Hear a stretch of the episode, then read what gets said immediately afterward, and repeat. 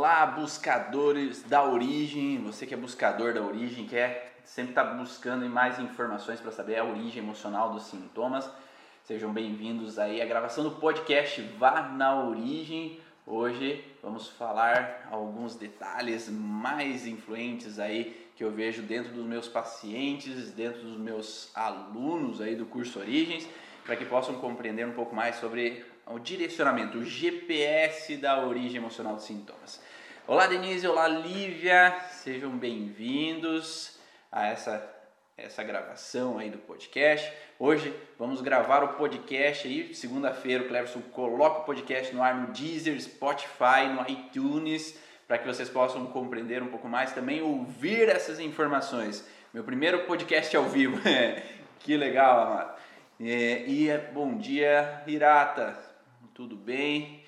Maísa, sejam bem-vindos. Hoje estamos simultaneamente em Instagram, Facebook e também YouTube para que vocês possam assistir e ter todas essas informações aí. Segunda-feira, liberado também lá no iTunes, Deezer e Spotify também esse podcast, né? Para quem quer ouvir o podcast, então basta baixar o podcast ou Deezer ou o Spotify e ouvir as informações do podcast Vá na Origem de Ivan Bonaldo. Então, se vocês basta baixar ali todas as playlists, tem várias várias informações aí que já foram passadas em outros momentos, né? Todo sábado, 7 horas da manhã, estamos aqui para falar um pouco mais sobre essas informações sobre a origem emocional dos sintomas, né? Então, se vocês quiserem, tiverem interesse, basta seguir lá no Spotify ou no Deezer ou no iTunes.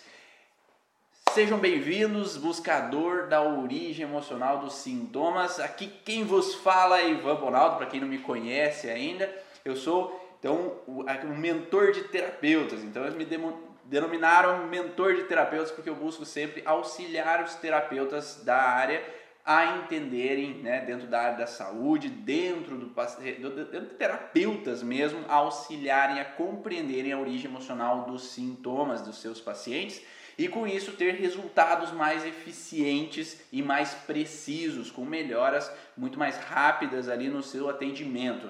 Mas por que, que eu sei um pouquinho desse contexto? Porque há 12 anos eu já venho estudando essa busca da origem emocional dos sintomas, tentando compreender e ter resultados muito mais rápidos e eficientes com os meus pacientes e é através desses entendimentos e do que eu observei, dos meus erros, dos meus processos, às vezes de dificuldades, ou mesmo no contexto relacionado a meus alunos, quais foram as dificuldades dele, a gente pode tirar um passo a passo de quais seriam as melhores possibilidades para chegar à origem emocional dos sintomas. E aí a gente cortou todos esse, formulou todo esse processo e chegou nos cinco passos principais que você pode passar para chegar à origem emocional do sintoma do teu paciente e poder então ressignificar e ter uma resposta muito mais rápido e muito mais eficiente no seu atendimento, né? Então, depois desses 12 anos e toda essa observação com os alunos, nós dividimos em cinco passos principais que eu vou deixar hoje aqui no podcast para você. Então, fique aí comigo que eu vou passar um por um desses processos para que você possa entender como você pode modificar essa mente de terapeuta e ter um resultado mais eficiente. Vamos lá, o primeiro, estão me ouvindo bem aí, quem está assistindo ao vivo, vocês vão me dando feedback aí se está me ouvindo bem, se está tudo ok no YouTube, está tudo ok ali no Instagram. E para quem está aí assistindo depois no podcast Vá na Origem ou mesmo assistindo o vídeo, né? Coloca comentário também, porque eu quero saber como está, vai ser para você cada uma dessas informações. Então não é porque você está assistindo depois que você não pode comentar e a gente vai fazer um bate-papo também, trocar ideias aí sobre as suas intuições, sobre como é o teu funcionamento do, do atendimento e como você é, transforma a vida dos teus pacientes também. Ah, valeu, obrigado pelo feedback aí de todos. Então vamos lá então. É, é ah, que bom! Realmente o podcast facilita bastante porque às vezes na viagem, né, não é difícil você conseguir baixar as informações em vídeo, né? Em áudio é muito mais fácil quando não tem essas possibilidades de informações.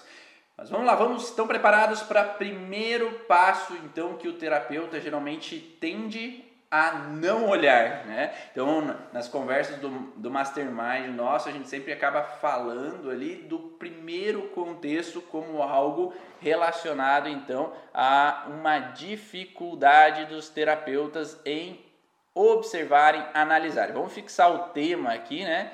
Cinco passos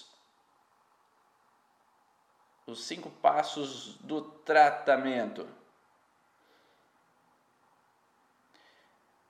Vamos lá. Pronto. Fixado, meu amor.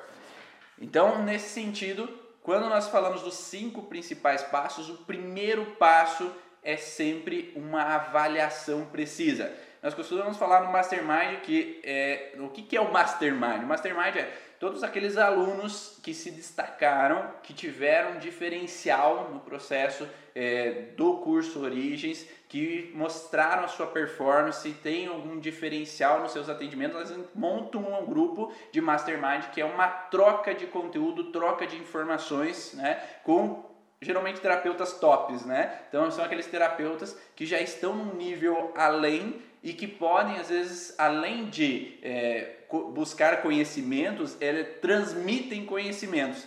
Então, todo aquele grupo do Mastermind são profissionais que podem ter trocas de informações. Dentro do curso Origem, geralmente eu que faço a maior parte das respostas, né, de dúvidas, monto aulas. No grupo do Mastermind, aí os alunos que montam aulas também, não é? Não, Maísa, Lívia, é, Dani. Então, os alunos montam aulas para mostrar para mim também as evoluções, todos os conhecimentos que eles têm e desenvolveram na prática para que seja um grande troca desse, dessas informações. Então, da mesma forma que eu entrego algumas informações, eles também me entregam outras informações para que todos nós possamos crescer junto. Né? Então, sempre a comunidade origem é uma comunidade de troca. Né? Nós não temos uma sensação que ah, tem uma pessoa que é superior ou uma que é melhor. Não, todos nós estamos ali para trocar informações e crescermos juntos, que esse é o objetivo, um crescer junto. Né? E quando a gente cresce junto, a gente vai além, a gente vai tendo mais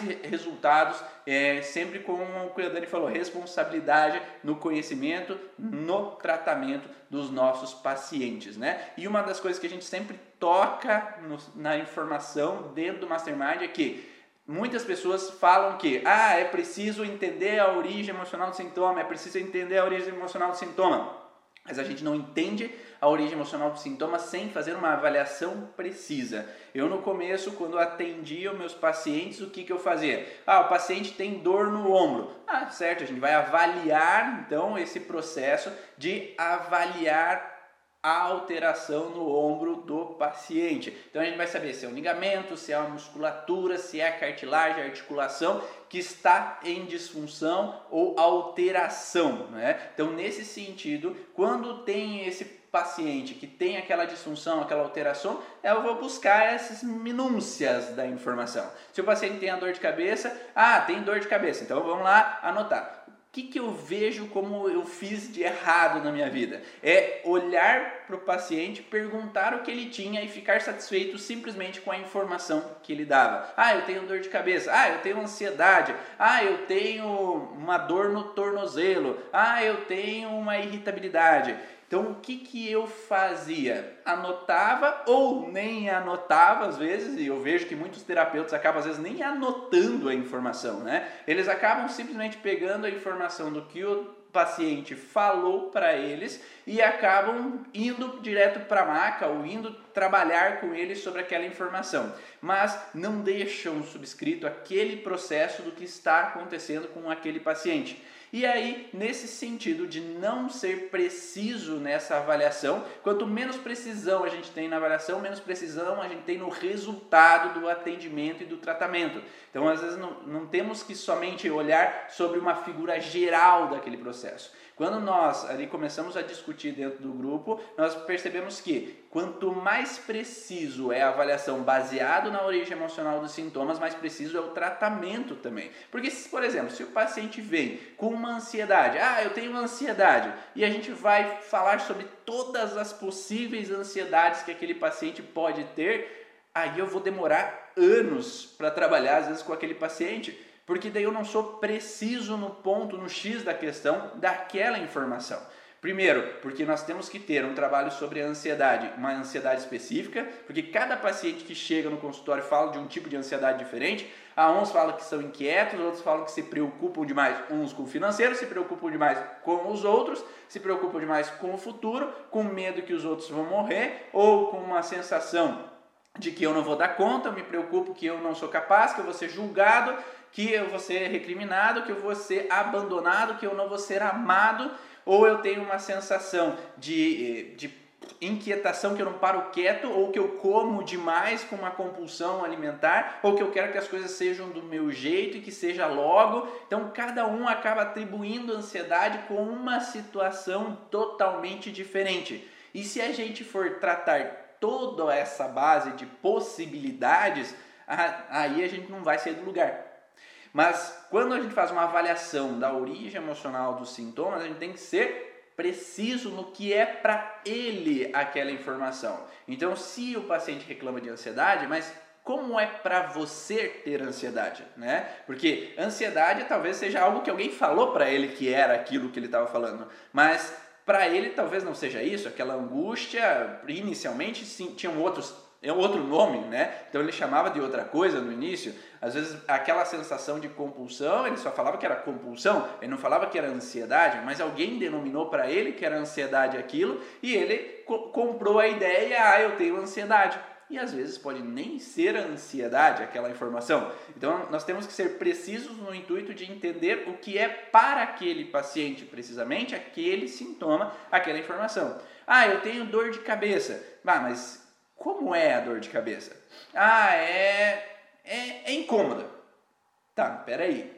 Dor de cabeça incômoda não me resolve nada. Né? Então eu preciso saber em que lugar da cabeça é. É na região frontal, é na região esfenoidal, é na região occipital, é na região parietal. Ou às vezes tem pessoas que falam que tem dor de cabeça e é cervical né, o processo. Então, qual é o padrão específico que te remete à dor de cabeça? Esse é o primeiro ponto. Além de entender isso, você precisa saber também como é a dor. Se é uma dor em aperto, se é uma tensão, se é uma dor muscular tensional, se é uma dor latejante que aflora, se essa dor aparece com áurea, aura, né? Então tem os brilhos nos olhos, né? Aquela sensação de brilhos que tem aura e daí tem uma dor intensa, tem náusea, tem vômito junto. Então cada processo me diz uma história diferente ou tenho tontura simultaneamente. Então não basta eu saber simplesmente que ele tem dor de cabeça, mas quais são os sintomas associados para aquele paciente que me ajudam a entender que aquele sintoma é único, exclusivo daquele paciente. Não é um sintoma que, ah, é, vamos colocar num quadrinho generalizado que todo paciente de dor de cabeça é o mesmo trauma. Não, né? Porque cada paciente tem um trauma diferente, uma situação diferente. E se a gente não for o detetive da origem, o buscador da origem emocional desse paciente, a gente não vai entender nada, né? Sobre aquele processo do que está acontecendo. E a mesma coisa do que eu falo da dor no joelho, né? Então existem várias estruturas com relação ao joelho. Existe a cartilagem, existe a região relacionada ao menisco, existe a região relacionada ao ligamento cruzado, ligamento lateral, existe a patela, a articulação patelo-femoral. Então, qual estrutura especificamente está alterada naquele paciente? Porque cada um vai dar um contexto emocional diferente. A gente não pode colocar no bolo todo o processo que é tudo igual, porque não é tudo igual. Além disso, na avaliação, acaba sendo importante saber a lateralidade do teste do aplauso, se a pessoa é destra ou canhota. E isso a gente explica, já tem vídeos ali no YouTube, procura a lateralidade, é, teste do aplauso no YouTube que você pode vincular bastante entendimento, né? É, então, teste do aplauso, Ivan Bonaldo. Então, vai e busca essas informações para que daí você tenha esse processo, como a Dani colocou ali, de foco, especificidade e coerência, né? Então, quando você tem foco para determinar aquele processo de alteração, quando você tem coerência com aquele detalhe específico do que está acontecendo, e você então tem essa especificidade, você está muito mais preciso no que aconteceu o processo. Então, sim, é possível achar a origem emocional na primeira sessão? Sim, mas tu tem que ter foco, tu tem que ter especificidade e coerência com o contexto biológico que o paciente está trazendo ou que aquele tecido específico tem o contexto do sentido né, a função daquele tecido não está funcionando direito, né? a função dele não está sendo exercida. Se não está sendo exercida, ou aconteceu alguma situação física, né, a gente não pode negar de forma nenhuma que houve uma situação física, de uma queda, uma batida, um acidente, se é um sintoma físico, ou uma intoxicação, né? Às vezes a pessoa pode ter uma intoxicação por alimento, intoxicação por inseticida, intoxicação por N padrões, né, que pode gerar uma disfunção naquele órgão, naquele tecido, né? Então nós não podemos negar. A partir do momento que na avaliação eu descartei que houve um trauma físico, que houve um processo de intoxicação, aí bora para o contexto emocional para tentar entender o que, que, qual é a função daquela articulação, daquele órgão, daquele tecido especificamente e qual é a necessidade que o corpo encontrou de provocar uma ansiedade, por exemplo. Qual é a necessidade para esse corpo de provocar uma depressão? Qual é a necessidade desse corpo de provocar um medo? Tá? Tem nenhuma ansiedade, nenhum medo, nenhuma depressão surge por acaso. Ah, agora o corpo resolveu colocar um medo, uma ansiedade, um incômodo para mim. Não, o corpo ele não coloca um sintoma para a gente simplesmente porque ele quer o nosso mal. Ele coloca um sintoma para tentar evitar com que eu sofra de novo ou para que eu saia mais rapidamente da frustração que eu estou vivendo no aqui e agora. Né? Então, se eu vivi uma perda que foi frustrante demais para mim, como que eu posso evitar que eu sofra de novo com relação a uma perda? Eu vou ter um medo de perder. Né? Então eu já antecipo tudo, tento proteger todo mundo, tento acolher todo mundo, tento cuidar de tudo que está acontecendo para evitar que eu perda novamente. Então, a partir do momento que a gente tem essa consciência como buscadores da origem, terapeutas da origem, que vamos buscar trabalhar em cima do paciente sobre a origem emocional dos sintomas, a gente tem que entender qual é o benefício daquele órgão ou daquele padrão emocional de surgir nesse momento. É, esses últimos dias eu tive uma paciente que falou assim: ah, ela tinha asma até dois anos atrás, agora ela já não tem mais asma porque ela tomou remédio, porque ela tomou chá, porque fez isso, fez aquilo. Cada pai responde de uma forma diferente. Ah, o médico falou que depois que passasse da adolescência a asma sumia, né? Ou a bronquite sumia. E aí a pulguinha atrás da orelha do terapeuta, do buscador da origem, já fica ali, né? E aí, dois anos atrás, sumiu a asma daquela menina, né? Daí, lá no final da sessão, no final da avaliação, né? Porque a pulguinha já estava atrás da orelha aqui, daí a mãe falou, ah, eu não sei porquê, mas a, a professora, um ano e meio atrás, começou a me chamar que ela tá mais distraída, que ela tá no mundo da lua durante a aula, mas a pulguinha já estava aqui, né? já era a pergunta que eu iria fazer para ela. Por quê? A gente sabe, quando estuda a origem emocional dos sintomas, que um paciente com asma ou bronquite, quando sai do sintoma, ou ele resolveu o conflito emocionalmente, porque não é com remédio, não é com chá que vai resolver aquele conflito. Então, de alguma forma, ele resolveu, saiu daquele padrão conflitivo de alguma maneira, ou ele viveu o segundo conflito baseado no mesmo padrão de frustração e agora, ao invés de ter um sintoma físico, começa a ter um sintoma emocional. Então o corpo não é burro não. Para evitar que aquela asma se torne grave demais, que possa desencadear um risco para aquele paciente, eu saio do sintoma físico para o sintoma emocional. Mas se eu não entendo isso, eu vou falar: "Não, a asma foi curada lá naquela época, tá tudo cegado, agora já passou". E não, não foi curado nada. Ele só mudou de sintoma, de um sintoma físico para o sintoma emocional emocional. Então, um paciente que tem asma, um paciente que tem o, o conflito relacionado às bronquites, né? Ele pode desenvolver a partir de então, quando vive o segundo conflito, um padrão de planante, o que nós chamamos de planante, que é uma constelação esquizofrênica cerebral, que é um contexto emocional, é ficar no mundo da lua.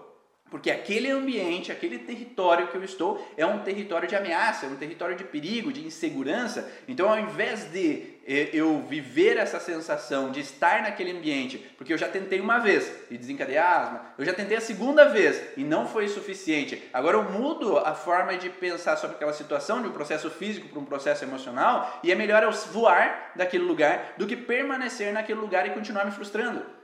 Então, se os pais ficam brigando, brigando, brigando, e eu sinto aquele território ameaçador, é melhor eu voar ficar com a cabeça no mundo da lua, do que ficar ouvindo eles brigando o tempo inteiro. Então, o cérebro não é burro, não. Ele tenta achar as ferramentas através do que ele tem né, de possibilidade, dos recursos que ele tem, e os recursos são os programas biológicos de sobrevivência que é o que o Hammer detalha dentro das leis biológicas. Então, esses programas biológicos de sobrevivência são formas que o cérebro tem de recursos dentro dele para tentar me proteger desse padrão conflitivo, dessa situação específica que eu vivencio. E quando eu entendo isso como terapeuta, eu sei que o paciente não sai da asma por acaso, ó, buscou um tratamento ali com medicamento ou com um chazinho e saiu daquele processo.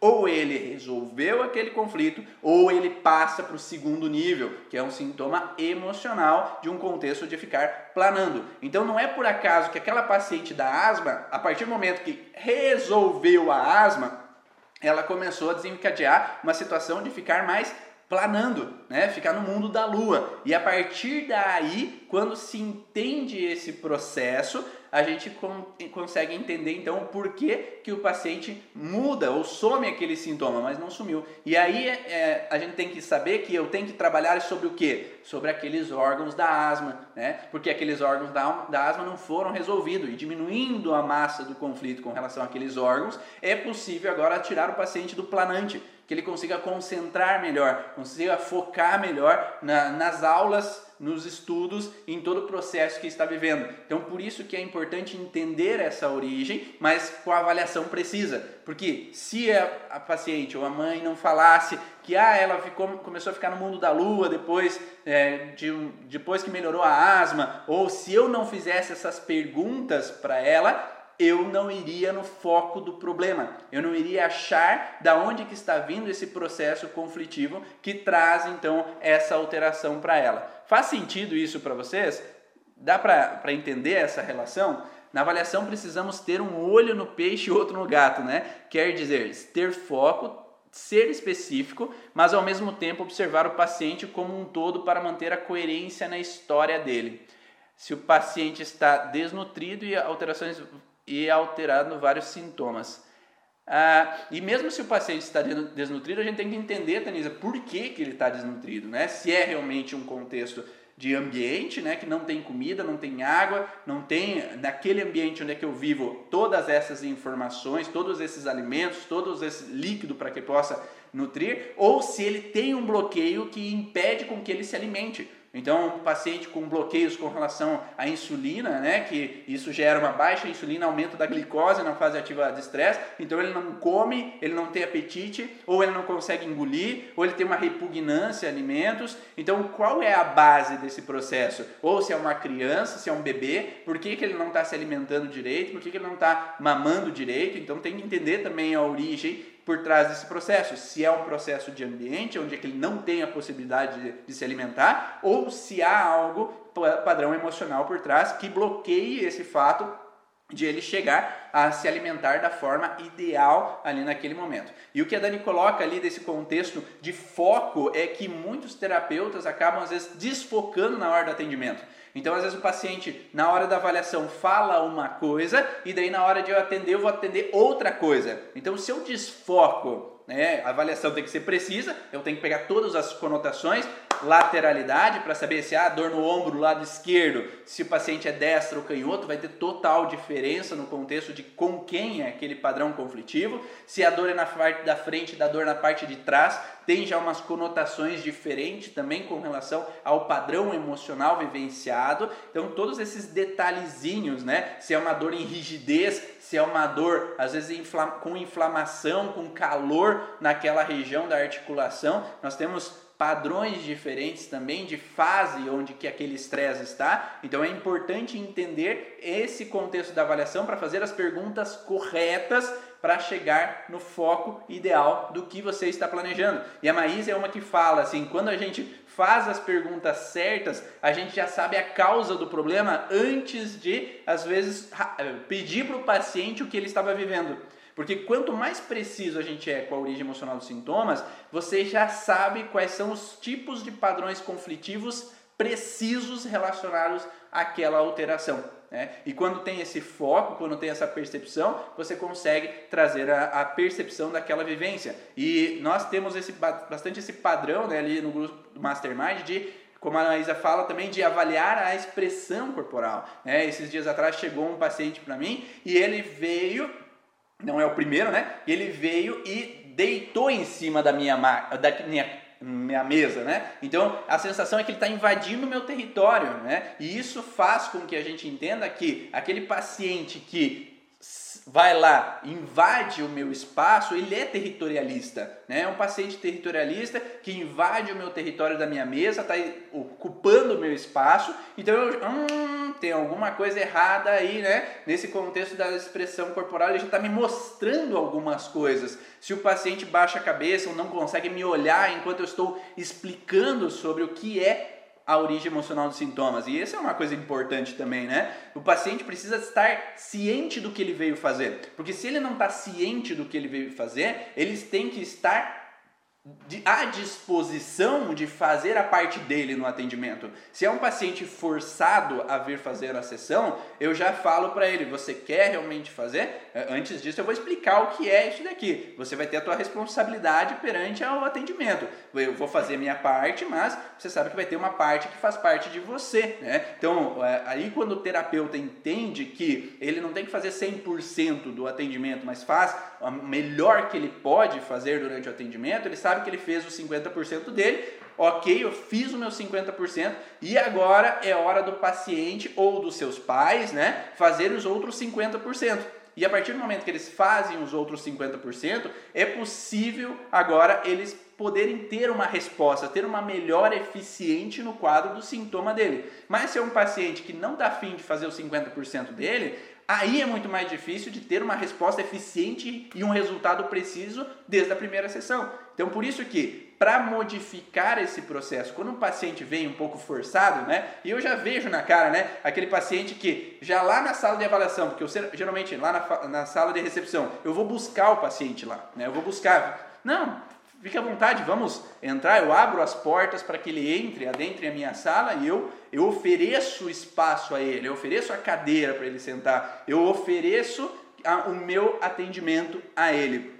A partir do momento que eu ofereço a isso a ele, é aí ele já tende a se sentir um pouquinho mais leve. Aí eu faço uma brincadeira, se, geralmente se o paciente eu vejo que ele não não veio muito a favor, né, à vontade, né? Então eu, eu geralmente coloco uma resposta, uma, uma pergunta, um questionamento, faço algo descontraído para que quebre um pouquinho o gelo. E a partir do momento que quebra um pouquinho o gelo, eu já possibilito com que explique cada vez mais o contexto do que ele veio fazer, para que ele tome ciência do que é o atendimento. Porque enquanto ele não toma ciência, ele não pega para ele que ele tem que fazer parte daquilo. Né? E aí a resposta não é tão eficiente. Então são vários detalhes né, que, que nós temos que prestar atenção na hora de entender essa origem emocional do sintoma do paciente desde a avaliação. O segundo passo que a gente precisa entender é a lei bifásica da natureza. O que é a lei bifásica da natureza? Existe um sistema nervoso simpático e um sistema nervoso parasimpático dentro de nós. O que é isso, Ivan? Sistema nervoso simpático é aquele que vai nos acelerar durante o dia a dia. Então, se eu tenho atividades para fazer, se eu tenho situações onde que eu tenho que pagar minhas contas, eu tenho que ir buscar minhas filhas, trazer minhas filhas, eu tenho que ter energia, né? Então o sistema nervoso simpático, ele nos acelera durante o dia para fazer minhas atividades. Durante a noite eu tenho o sistema nervoso parasimpático, que ele me desacelera para que eu possa então poder relaxar e poder dormir da melhor maneira possível. Então é um, uma lei bifásica, porque durante a lei bifásica, durante a fase ativa, obrigado Amaro, valeu. Durante a fase ativa eu alerto, durante a fase PCL eu relaxo. Então, porque na fase PCL, que é pós-estresse, a fase de relaxamento, é a fase que meus tecidos vão se reestruturar. Né? Então, esse é o segundo passo, lei bifásica da natureza.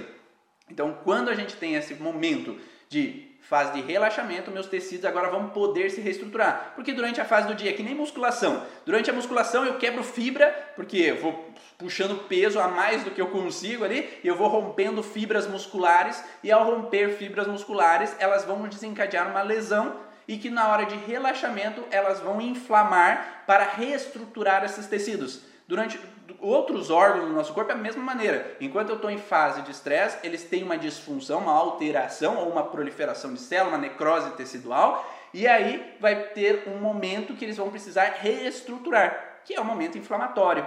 E nessa fase de reestruturação vai muitas vezes ter sintomas. Mas aí é um outro erro de muitos terapeutas, e eu também fiz esse erro, porque a gente acaba acreditando, ah, muitos dos sintomas são de fase pós-estresse, porque é fase inflamatória, fase infecciosa, é tudo a fase pós-estresse. Mas nem todo sintoma acontece na fase pós-estresse. E quando a gente negligencia os sintomas de fase de estresse, a gente acaba focando num padrão que às vezes nem sempre é. E aí atrapalha o resultado de novo. Então eu tive uma aluna que já tinha feito um outro curso e veio para o curso Origens e falou assim: Ah, então todos os sintomas são de fase pós-estresse. Negativo. Né? Nós temos a azia, nós temos às vezes dores de cabeça, tensões musculares, nós temos a depressão, nós temos ansiedade, temos medos, que são fase de estresse, nós temos a pressão alta, o diabetes, é, nós temos inúmeros sintomas que são de fase de estresse. E quando nós não tomamos vínculo a isso, nós acabamos acreditando que o paciente está sempre saindo do estresse quando tem o sintoma. E a pergunta é totalmente diferente que deve ser feita para um paciente que está com sintoma de estresse e um sintoma pós-estresse. E a forma de trabalhar vai ser diferente. Porque se o paciente está em estresse, não adianta a gente falar que ah, agora o estresse já passou, agora é só correr para o abraço que o contexto já está melhorando. Não, né? Se o sintoma é fase de estresse, nós temos que conversar e dialogar com o paciente para que ele possa entender o que faz ele estar ainda no estresse. Para que ele possa encontrar outras ferramentas, ou que nós, como terapeutas, podemos auxiliá-lo a encontrar outras formas de olhar para aquela situação que ele está vivendo, para que ele possa sair daquele processo. Porque enquanto ele não sair daquele processo, ele vai continuar em estresse, vai continuar em sintoma. Né? A gente pode mascarar o sintoma? Sim, o medicamento mascara o sintoma, mas não quer dizer que o paciente sai daquele processo. Não, senão o paciente, por exemplo, que tem azia, ele não precisaria tomar omeprazol para o resto da vida. Né? Senão um paciente com alteração da tireoide não precisaria tomar remédio para o resto da vida. Né? Então, se o remédio ele aliviasse, resolvesse o sintoma, seria um remédio momentâneo. Tá? Então, aí nesses remédios de fase de estresse, como pressão alta, diabetes, ele não precisaria para o resto da vida, ele tomaria um tempinho e melhoraria, mas é um sintoma de fase de estresse. Então, enquanto ele não sai daquele estresse, ele vai continuar tomando remédio para o resto da vida, porque não vai sair do sintoma, né? Porque para o remédio volta o sintoma. Tá? E mesmo sintomas de pós-estresse, né? como inflamações, ah, tem uma alteração é, com infecção e tem que tomar um antibiótico. Ele já está saindo do estresse, já está saindo de um processo. O medicamento vai aliviar o sintoma daquele paciente. Se ele saiu desse processo e já tinha saído, já resolveu, na verdade o antibiótico não resolveu, ele já tinha resolvido por si só o processo. Agora tem pacientes que ficam indo e voltando no processo. Porque às vezes eu entro num processo infeccioso, mas eu resolvo, né, ou aquele conflito, entrei no processo infeccioso, porque é uma fase de o corpo se reestruturar, mas se ele vive de novo aquele conflito, ele vai tender a voltar no sintoma. Ah, não, deu um, o antibiótico não foi suficiente, ou aquele remédio não foi o suficiente. Então, é melhor voltar a tomar um, um, antibiótico mais forte ali naquele momento, porque o antibiótico não deu conta. Não é o antibiótico que não deu conta, é que o paciente voltou a vivenciar aquela mesma frustração, aquele mesmo padrão de conflito. E aí é importante ele entender o porquê que ele voltou a viver aquele principal padrão de conflito. Né? Então, aí algumas pessoas falam: ah, não é importante entender o DHS. Não é bem assim também. Porque se a gente está numa fase pós-estresse, a gente tem que sim entender que existe um contexto de conflitólise. O que é conflitólise? É quando o paciente saiu do conflito. E essa conflitólise, né, é sair do conflito, a gente vai ter que entender quando foi essa conflitólise. Ah, eu tenho infecção desde três dias atrás. Ah, eu tive um sintoma de dor articular desde cinco dias atrás. Aí sim, eu preciso entender o que, que é, quando ele saiu do estresse, para entender qual foi o conflito que ele viveu. Se eu sei que ele saiu do estresse porque ele voltou a se relacionar com uma pessoa, voltou a relaxar, falou tudo que ele precisava falar com relação a tal pessoa, e aí ele saiu daquele estresse, aí houve uma tendência então de resolver um conflito. Mas daí, se a gente entende a conflitólise, ele entende qual foi o conflito, né? Ou se é um sintoma de fase ativa de estresse, não adianta entender qual que é a conflitólise, né? Porque se ele está em estresse ainda, ele não resolveu o conflito, ele não saiu do conflito. Ele não solucionou aquele processo ainda. Então é preciso entender sim qual é o DHS naquele momento. E entender qual é o DHS, o que, é o DHS? É chamado Dirk-Hammer Syndrome. É o, o, contexto que o Hammer coloca como o conflito, o trauma. Entender qual foi o trauma que aquele paciente viveu é importante daí, porque ele ainda está vivendo ele. Né? Então, se ele está com a pressão alta, ele está ainda vivendo aquele conflito. Se ele está com uma relação, por exemplo, de um desgaste articular, então tem uma necrose acética de quadril, ele está vivendo um processo ainda que está degenerando aquele, aquela articulação no quadril. Tá? E enquanto ele está vivendo, não adianta eu falar que ah, vamos ver qual é a conflitólise, qual é a fase que resolveu. Não, porque ele tem que saber qual foi o conflito que aconteceu para saber o que ele ainda vive, qual é a frustração que ainda está passando que faz com que ele se mantenha naquele conflito. Então, por isso que o DHS talvez não seja a primeira coisa a se olhar, o trauma não seja a primeira coisa a se olhar. Né? Mas a gente precisa ter uma avaliação completa para ser preciso no foco, como a gente falou ali do primeiro passo. O segundo passo, a gente tem que saber, então, a lei bifásica da natureza para saber se é uma fase de estresse, uma fase pós-estresse com aquele tecido especificamente. E o terceiro passo é entender qual é o trauma, qual é o conflito. Porque a partir do momento que a gente entende qual é o conflito, a gente começa a pensar, ah, eu sei que é essa articulação, eu sei que é esse órgão, eu sei que é esse tecido, e aí eu começo a entender que esse tecido tem um sentido biológico. Então, o que é o sentido biológico? Nas aulas de física ali com o Flávio, lá na, na época de terceirão, segundo ano, lá do, do cursinho, a gente falava, ah, para esse braço mecânico funcionar desse jeito, tem que ter uma força aqui que exerce um processo de fazer o movimento acontecer. Mas se eu não entendo a força biomecânica que está acontecendo, isso eu levei para a faculdade, porque é fisioterapeuta, você tem que saber da força biomecânica ali de cada uma das articulações. Então, nesse terceiro passo, qual é o conflito? Se eu entendo que aquela articulação, que aquele músculo exerce essa função, porque é o braço mecânico, né? Nas leis da física lá. Se aqui está inserido, né? Alguma, um músculo está inserido nessa região, está inserido lá nos dedos. Quando eu contraio, eu sei que esse movimento ele está sendo, ele está fazendo. Mas para que, que serve esse movimento? Né? Qual é o sentido biológico de exercer esse movimento? Exercer esse movimento é para trazer algo para perto de mim, ou para erguer alguma coisa, ou no trabalho eu exerço a função de fazer algo nesse contexto, né? Esse é o movimento que eu faço no trabalho. Então, se eu sei que esse movimento é o que eu faço, quando vai haver uma alteração nesse órgão? A gente tem que ter, entender o sentido biológico. O sentido biológico desse tecido é fazer esse movimento. Só que se ele não está fazendo de forma eficiente esse movimento, aí entra em disfunção. Então eu estou sentindo que eu não posso mais fazer o meu trabalho porque o meu chefe me desvaloriza e me tirou daquele lugar onde é que eu trabalho. Ou porque eu entrei numa frustração e falei se eu perdi meu emprego, agora eu não posso mais fazer aquele trabalho. Ou eu gostava tanto de fazer academia, agora eu não posso mais fazer academia porque minhas filhas nasceram. Ou porque eu a minha esposa, o meu esposo não me deixa mais ir na academia porque eu comecei a trabalhar demais, eu não faço mais aquilo que, que eu idealizo, que eu gosto. Então eu posso entrar numa fragilidade daquilo que eu não posso mais fazer. Ou se eu entendo que eu tenho que carregar as pessoas, ou por exemplo, eu tinha uma mãe que eu queria, o meu filho que eu queria ter carregado e levado ao hospital de uma maneira eficiente para que ele não pudesse sofrer, né? Ou eu queria, é, eu me lembro sempre daquela história de quando eu carreguei minha esposa no dia do casamento, que eu entrei e nós fomos felizes é, quando aquele casamento. Então, a lembrança com relação à minha parceira é eu carregar ela no momento feliz da nossa vida.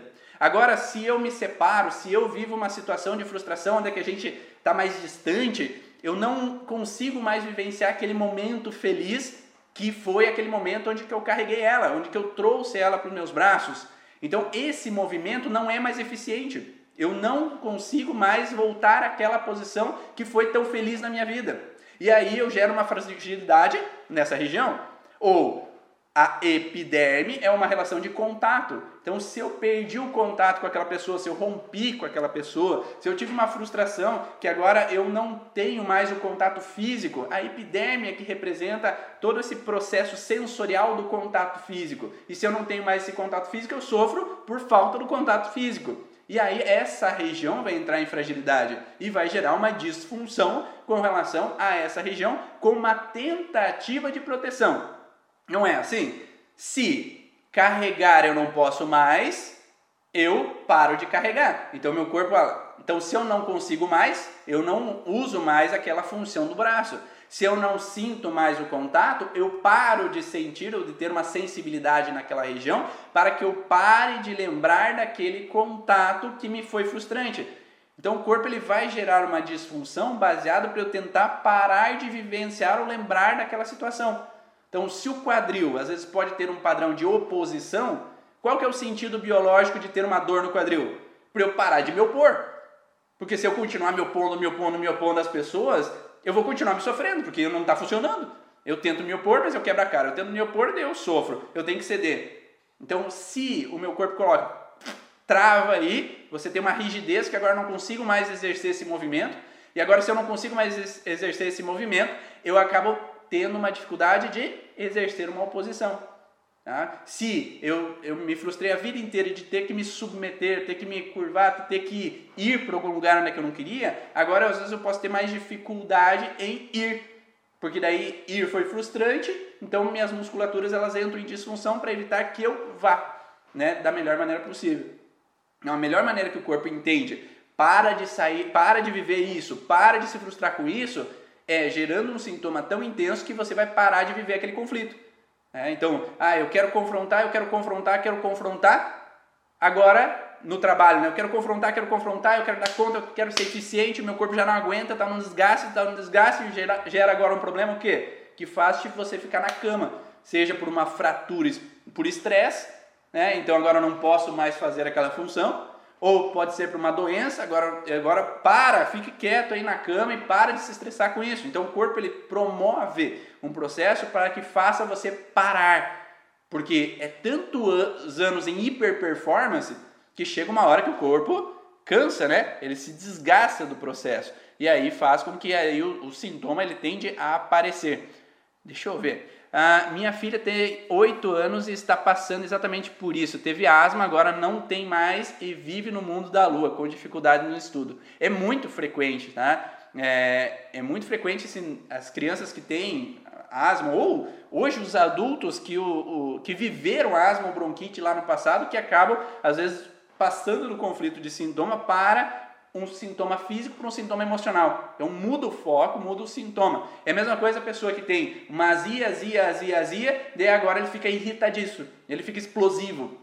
É, é a maneira que o corpo encontra para diminuir o sintoma físico para um sintoma emocional, porque se ficar só me submetendo e aceitando umas situações não está adiantando, é melhor eu confrontar, porque assim eu posso reestruturar o meu território ou reconquistar um território com raiva para que daí eu deixe de viver aquela situação de submissão, de ter que de não digerir uma situação aceitando aquela situação que está acontecendo.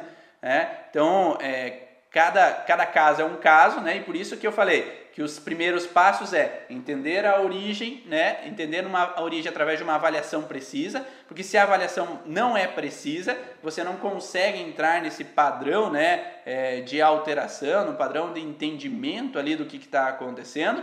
É, e aí, a partir do momento que eu entendo a avaliação, é precisa, com foco, com especificidade, né? E com responsabilidade do terapeuta ali naquele momento, aí eu posso passar para o próximo passo entender a lei bifásica da natureza, sintomas se é de fase estresse ou fase pós-estresse, para depois a terceira fase do, do, do, processo de entendimento da origem emocional, que é qual é o conflito, qual é o DHS que está exercendo esse processo que está desencadeando esse sintoma. Então, às vezes eu vou precisar entender qual é a conflitólise, né? Quando o paciente é, de forma, de alguma forma, re resolveu em partes ou totalmente aquele conflito, porque o que é resolver em partes? Às vezes a pessoa sai do estresse e começa a ter alguns sintomas mas ela pode voltar ao estresse.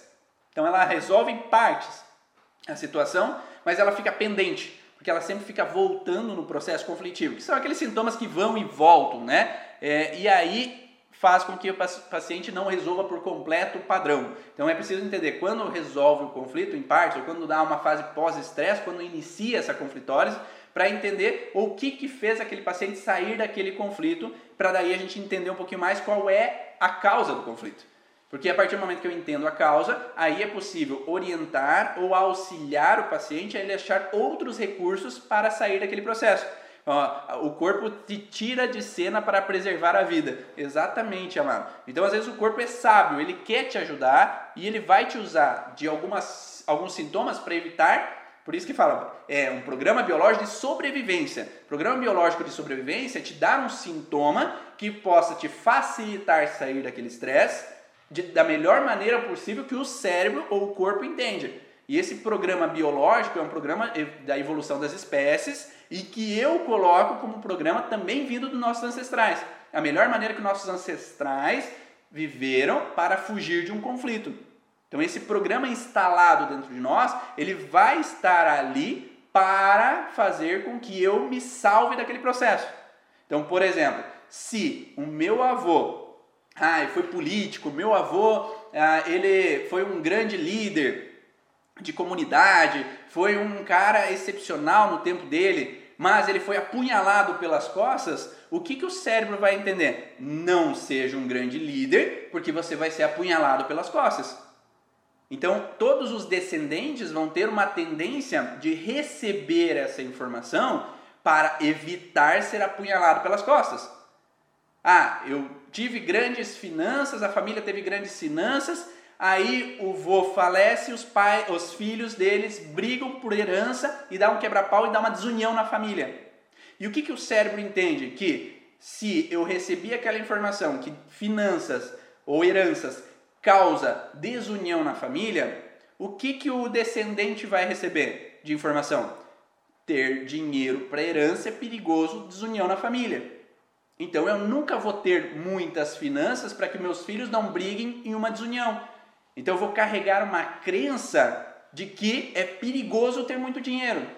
Ou se minha avó foi desvalorizada porque engravidou antes do casamento e aí ela foi julgada e criticada, o que, que esses descendentes vão receber de informação? Que é perigoso o sexo antes do casamento, que é perigoso engravidar, porque senão vão me julgar. Tá? E aí eu vou trazer um programa biológico, daí é um programa familiar de sobrevivência para evitar que eu sofra como meus antepassados sofreram. E esses programas podem vir tanto com um meio de sobrevivência de espécie, né? Que dão, ah, eu tenho que respirar mais porque senão vou faltar ar, ou eu tenho que meu, meu fígado proliferar mais células para eu captar mais nutrientes para sobreviver, eu tenho que reproduzir né, a espécie para que não tenha uma perda de espécie, ou eu vou ter que usufruir de uma necessidade de família para evitar que caia na mesma cilada do que os meus ancestrais. Ah, no, eu não vou falar muito sobre sintomas, senão a gente perde o foco, tá? É, é, senão a gente não vai conseguir falar das cinco passos do tratamento. Tá? Então, sobre sintomas eu não vou falar muito hoje, mas em outros momentos a gente vai falando sobre isso. Tá? Agora, o quarto passo é o contexto de reconhecer. Né? Então, o que é reconhecer? A gente passou para avaliação, a gente passou pelo contexto da lei bifásica, se é um sintoma de fase de estresse, sintoma pós-estresse, o contexto do DHS, do trauma. Agora, nós temos que reconhecer aquele conflito. Como assim reconhecer? Então agora eu como terapeuta, eu tenho que reconhecer que hum, faz sentido. Esse é o que desencadeou aquela alteração. E o paciente ou cliente, ele também tem que reconhecer. Faz sentido para você? Faz sentido para o cliente? Faz sentido? Perguntar para ele, faz sentido para você que essa pode ser a, o início desse processo? Às vezes você vai precisar desenhar a lei bifásica da natureza, a fase estresse, fase pós-estresse, por isso que o sintoma apareceu nesse momento especificamente. Então ele vai ter que reconhecer esse quarto passo, que é entender que aquele conflito gera essa alteração. Porque qual que é o grande problema? Se eu não sei o que causa, como é que eu vou saber corrigir aquele padrão? Se eu não sei o que desencadeia aquela alteração, como é que eu vou poder sair do conflito? Primeiro, para eu entender eu tenho que dar para eu dar o primeiro passo para sair daquela frustração que está me desencadeando um sintoma, porque o sintoma não está ali para o meu mal, o meu corpo está colocando um sintoma baseado no conflito, é o que eu falei até agora. Então, se eu não entendo qual é o conflito e não reconheço aquele conflito, eu não posso dar o primeiro passo para sair daquela situação. E aí pode ser uma situação de fase de estresse, então eu tenho que reconhecer que eu estou vivenciando aquela situação e quando eu estou reconhecendo aquilo, agora eu posso sair daquele processo conflitivo e melhorar daquele padrão de alteração, aí eu vou trabalhar com recursos, né? Então, qual é o recurso que eu posso ter nesse momento para que o paciente possa sair do processo? Ele tem recursos para isso? Pergunta para ele. Então, o que outra coisa você pode fazer além do que tu está fazendo para sair dessa situação? Tem algum outro passo que tu pode dar para que você não fique batendo na mesma tecla? Ah, tem alguma outra questão que você pode melhorar? Ah, porque eu não vejo horizonte para minha vida. O que, que tu pode fazer hoje para estabelecer um horizonte para a tua vida? O que, que tu pode fazer de diferente na tua vida? Porque fazer do mesmo jeito não vai adiantar, né? Porque até agora não está funcionando. O sintoma está aparecendo. Tá? O que outra coisa você pode fazer para sair dessa alteração? Para que daí você possa ver o mundo de uma forma diferente. Para que você possa sair daquela situação. Tem algo de diferente? Se o paciente não tem recursos, aí você como terapeuta que já leu, que já estudou, que já ouviu live, que você já olhou várias ferramentas para trabalhar em cima do paciente, aí você tem que auxiliar ele através do reconhecer o quinto passo, que é o ressignificar. Como que a gente pode mudar a percepção do paciente sobre aquele processo para que ele possa ter uma outra visão daquilo que está acontecendo? Talvez aquele paciente precisa olhar com os olhos daquela outra pessoa que está trazendo a frustração para ele. Será que a tua mãe, quando ela agia daquela forma contigo, será que ela agia porque ela queria? Ou será que ela teve outras vivências? Será que ela teve frustrações na vida dela que fez ela ser do jeito que ela é? Será que teu pai, ele não teve outros passos, outras frustrações, outros incômodos na vida dele que trouxeram ele ser do jeito que ele é? Então esse quinto passo, que é o ressignificar, ele tem o objetivo de mostrar com outros olhos para o paciente. É mostrar que tudo tem os dois lados da moeda, talvez até o terceiro lado da moeda. A gente olhar com vários ângulos sobre aquela situação. E não só olhar com vários ângulos, é entrar às vezes na posição daquela outra pessoa que me desencadeou mal, como é para ela viver daquela maneira. Se, às vezes, eu caso com alguém que já teve um relacionamento anterior, que tem filhos no outro relacionamento anterior, e eu fico com raiva porque aquele filho está sempre invadindo meu território, aquela mulher está sempre ali incomodando, pedindo dinheiro. Será que você já olhou, o teu paciente já olhou com os olhos daquela mulher? Já olhou com os olhos daquela criança que talvez sofreu com o abandono do pai ou da mãe? Que sofreu com a frustração de não ser acolhido pelo aquele parceiro ou por aquela, por aquele mãe ou pai? Que deixou, será que aquele teu paciente já olhou com os olhos daquela pessoa que sofre ah, e agradeceu aquela pessoa porque graças àquela separação que aconteceu, graças ao sofrimento daquela criança, daquele enteado, da enteada, graças ao sofrimento com relação àquela mulher que sofreu com o abandono, essa pessoa pode estar com aquele parceiro atual. Mas se eu não olho com agradecimento a todos que passaram, eu fico numa restrição de relacionamento com aquela pessoa. E aí gera uma bola de neve que as coisas nunca passam no relacionamento porque está sempre numa barreira conflitiva, está sempre numa barreira de incômodos de não conseguir casar o relacionamento de uma maneira completa. E aí é importante entender que há sempre o olhar da outra pessoa. Por que, que aquela outra pessoa tem aquele sofrimento? Por que, que aquela outra pessoa age da forma com que age? Para que eu possa talvez acolher de uma forma diferente ou, se for necessário, dizer meus nãos quando for necessário. E aí vem mãe trazendo filhas e querem às vezes que as filhas uh, participem da sessão junto com ela, porque querem que ela às vezes saiba o que a mãe está sofrendo. E a mãe, o filho não é responsável em ver o que, que a mãe está sofrendo. Aí eu tenho que puxar a filha de lado e falar: não, você faz o melhor que tu pode para tua mãe, mas se ela é chantagista, se ela traz situações de estar tá sofrendo para que você acolha e resolva o problema dela, não é tua responsabilidade. Você faz o melhor que tu pode para tua mãe, auxilia, dá conselhos, dá opinião, mas ela tem o livre-arbítrio de escolher se ela quer melhorar ou não. É, porque você não vai exercer como filha resultados perante ao que ela não quer de resultados. E é como eu falo aqui dos terapeutas, né? A gente faz os nossos 100% do nosso 50% e o paciente faz os 100% do 50% dele. Mas se eu tenho uma mãe chantagista e eu faço 100%, mas minha mãe não faz nem um pouquinho dos 50% dela, aí não vai ter resposta. Não vai resolver. Você não consegue ser 100% de tudo, não consegue resolver o problema do outro por completo se o outro não quer melhorar.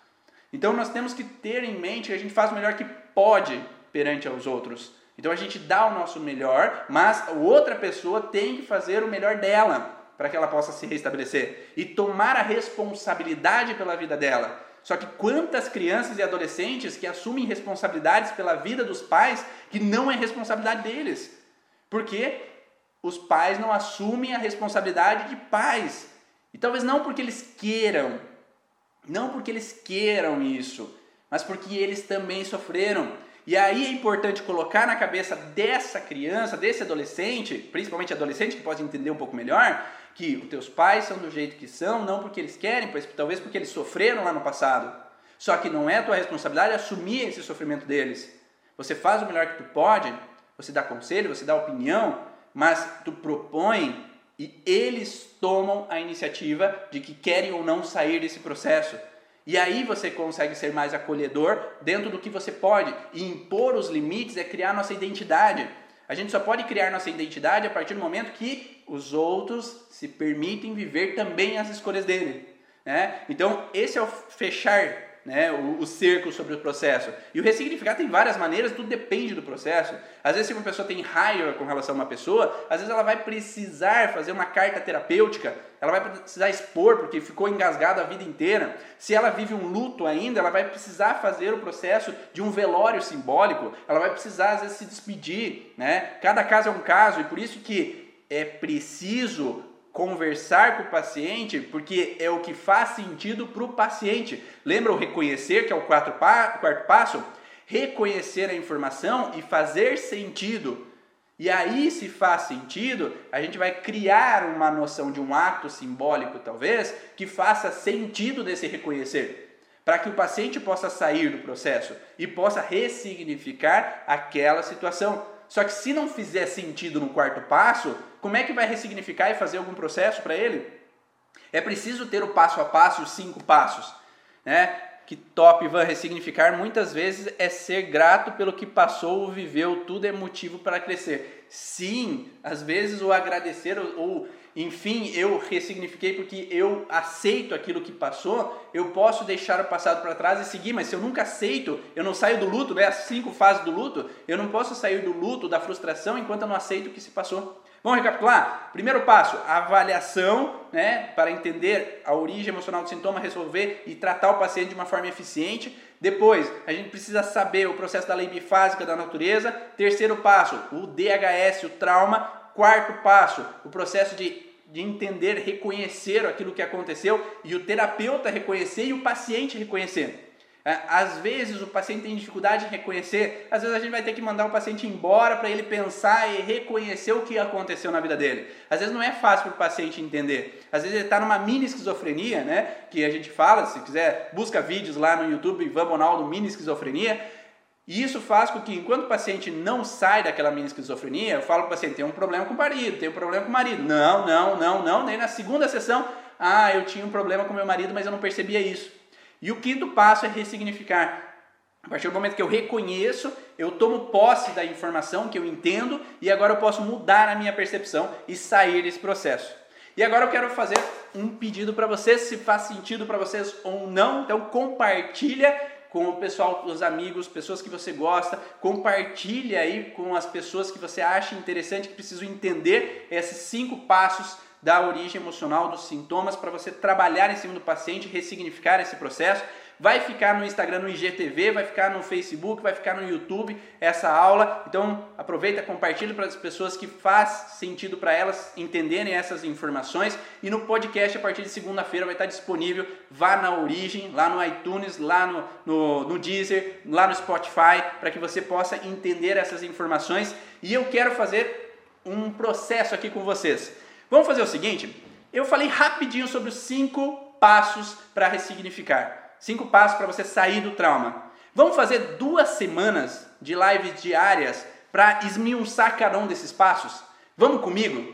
Né? Uma semana inteira eu vou divulgar no Instagram que os horários das aulas. Segunda, terça, quarta-feira é dia de, do curso Origens, então especialmente para o curso Origens, na quinta, sexta e sábado. Segunda, terça, quinta, sexta e sábado duas semanas seguidas, vamos esmiuçar todos esses detalhes. Agora eu falei os cinco passos rápidos, mas vamos falar um por um. Vocês querem isso? Me dá um feedback se vocês querem. Depois publica ali, faz um print aí, publica lá, eu quero passo a passo. E daí a gente vai fazer um, duas semanas de passo a passo, né? Publica no Instagram e me marca, Ivan Bonaldo. Publica lá, compartilha no, no Stories, me marca e eu quero saber se você quer. Se você quiser e tiver bastante gente que quiser, eu vou fazer as duas semanas, tá? Um grande abraço e eu vejo vocês. Na próxima aula, na próxima informação, ou em qualquer momento aí que a gente pode se encontrar aí no mundo da origem emocional dos sintomas. Um grande abraço. Tchau.